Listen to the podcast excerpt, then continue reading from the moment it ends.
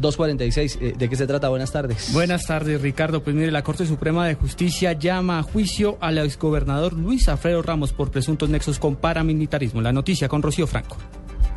Así es, la Corte Suprema de Justicia encontró indicios de aparentes nexos del ex senador y exgobernador de Antioquia, Luis Alfredo Ramos por el, proceso de la parapolítica. Eso quiere decir que la Corte Suprema de Justicia llamará a Luis Alfredo Ramos para que públicamente se defienda, pero también llamará públicamente a los organismos de control, específicamente a la Procuraduría General de la Nación, para que se pronuncie sobre si cree en la inocencia o cree en la responsabilidad de Luis Alfredo Ramos. Él deberá responder entonces en juicio dentro del proceso de la llamada parapolítica.